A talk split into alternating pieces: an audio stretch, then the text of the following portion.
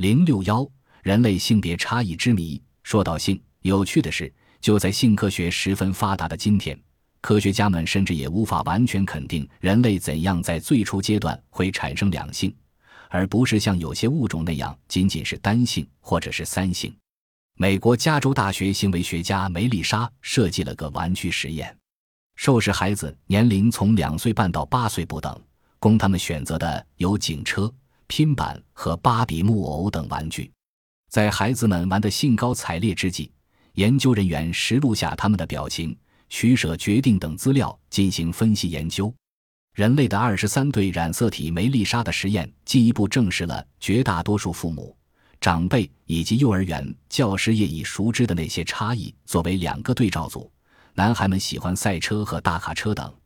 而女孩子更多为洋娃娃和过家家玩具所吸引。但是，也有一批女孩始终如一的喜欢男孩子们玩的把戏，他们属于少见的遗传学反常。至于这种反常是因为胚胎期造成的，还是后天父母施加的影响所造成的，科学家们尚无定论。此外，新一代的父母们也发现，尽管他们对女儿施予最佳的缝纫技术影响，然而却收效甚微，女孩仍沉溺于过家家。男孩则照旧风雨打仗游戏，归根到底，很可能天生本性远比教养和环境重要。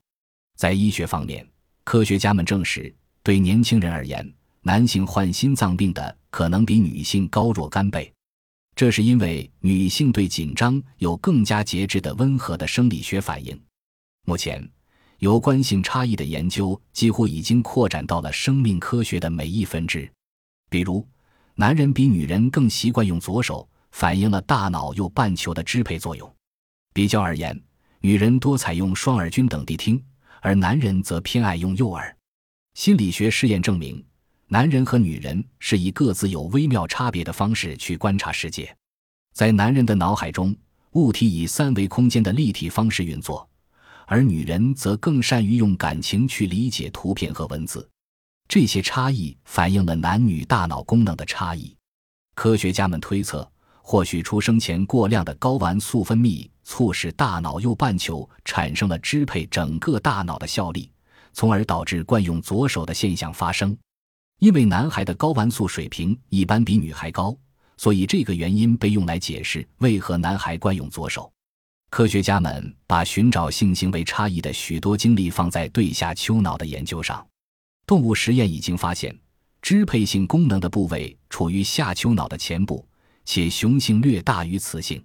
然而，这个性功能支配的大小不是一成不变的。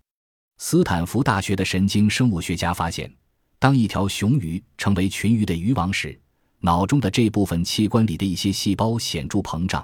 当它被夺去鱼王宝座时，这些细胞便明显萎缩。华盛顿大学的神经外科学家乔治·奥吉曼的一系列实验引人注目。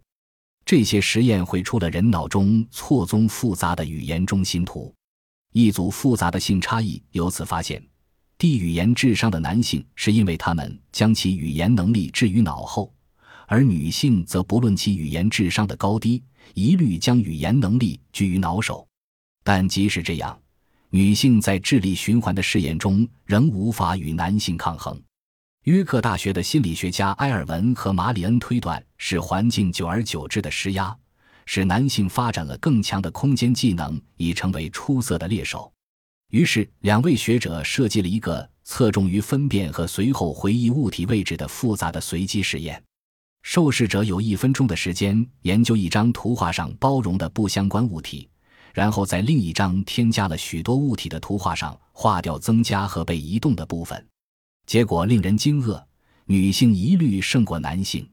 更使这两位心理学家大吃一惊的事实，却是女性在来月经时，智力循环实验中的得分最高，特别是当他们的成绩提高了百分之五十时，体内的雌性激素水平处于最低点。其原因目前尚不明了。现在。这两位学者正在视觉试验中寻找是否有类似的性激素水平差异。说来也怪，男性在试验中也有类似的性激素水平高低的反应。一九九二年十一月，西安大略大学一位心理学教授的最新试验报告证明，在一百三十八例成年人的智力循环试验中，男性在其睾丸素水平最低的春天考试得分最高，睾丸素水平最高的秋天则相反。男性体内性激素水平高低不仅有年循环，还有日循环。就男性而言，早晨四点时的睾丸素水平最高，下午八点时最低。所以有专家认为，性激素水平呈日循环性质的男性，如要进行协商谈判之类事务，应当仅限于晚间时刻进行。远从老祖宗的遗训，近就科学研究的忠告，不管是陈规陋习，还是最新科技。无一不告诉我们男女有别，然而究竟别从何起，为何有别，的的确确是一个难解之谜。但目前科学已经进一步证明，性激素的作用是不容置疑的。